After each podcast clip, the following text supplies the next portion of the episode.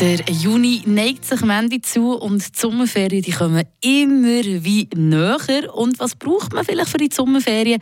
Vielleicht ein gutes Buch, eine gute Leselektüre. Wenn ihr jetzt noch nicht etwas habt, das euch richtige Bandsogen hat, jetzt die Ohrenspitzen. Am Post von Fribourg. Mit Monis Hunde und Katzenstübli in Laupen. Die kompetente Fachberatung für euer Liebling. Hunde- und Katzenstübli.ch Wir stellen euch nämlich mit der Lüdi Canisius Buchhandlung drei Best-of-Bücher für den Sommer vor. Vorgestellt wird es von der Co-Leiterin Johanna Jutzet. Das wird das eine von Luca Ventura, gleich wie der Mond, ein Krimi. Das ist ein Krimi, der auf Capri spielt. Da ist immer der gleiche sehr sympathische Kommissar, der Nino Castaldo, der auf dieser kleinen Insel ermittelt, wenn ein Mord passiert was wirklich erfrischend ist, ein relativ junger, noch ein unerfahrener Kommissar. Es sind wirklich perfekte Sommerkrimis. Äh, der neueste spielt jetzt auf einer Büffelfarm, wo Buffalo Mozzarella gemacht wird. Sehr italienische Themen und dann doch ein bisschen, kommt auch ein bisschen Modernes dazu. Es kommt auch zum Teil ein Migrationskrise oder Umweltpolitik dazu. Aber es ist wirklich ganz witzige und ja, einfach Krimis, die wirklich Sommerstimmung verbreitet sind. Das ist der vierte, den es jetzt schon gibt. Das wäre von der Shelley Reid, «Soweit der Fluss uns trägt».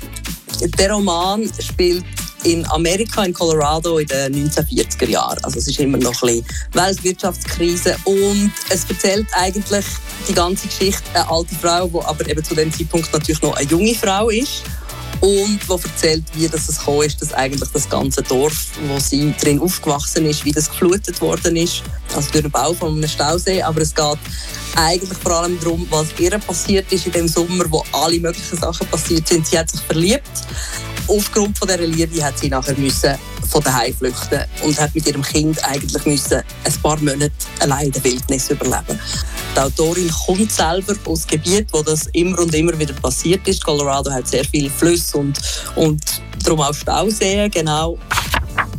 Und von Robert Seethaler, «Das Café ohne Namen». Der Titel sagt eigentlich schon relativ viel. Person sozusagen vom Buch ist effektiv das kleine Kaffee, wo junge Mann in den 60er Jahren in Wien aufmacht. Es war immer sein Traum, einen Kaffee aufzumachen. Das Kaffee, das er im Blick hatte, ist Konkurs gegangen und er übernimmt das jetzt. Es ist die Geschichte von ihm und von seinen Stammkunden und von Leuten, die bei ihm arbeiten. Es ist wirklich erstaunlich beim Seetaler. Seine Bücher passiert eigentlich jeweils nicht wahnsinnig viel, sondern es sind ganz viele kleine Geschichten, die erzählt werden. Trotzdem konnte ich das Buch fast nicht weglegen und war sehr traurig, als es vorbei war. Und ich kann mir eigentlich fast nichts Tolles vorstellen, das Buch jetzt nochmal als erstes Mal zu lesen. Das kann ich jetzt leider nicht mehr irgendwo draußen auf einer Terrasse und einfach so ein bisschen Menschen beobachten währenddessen und sich überlegen, wieso das echt die alle jetzt in dem Kaffee hocken. Frische Tag, der Radio FR Morgen.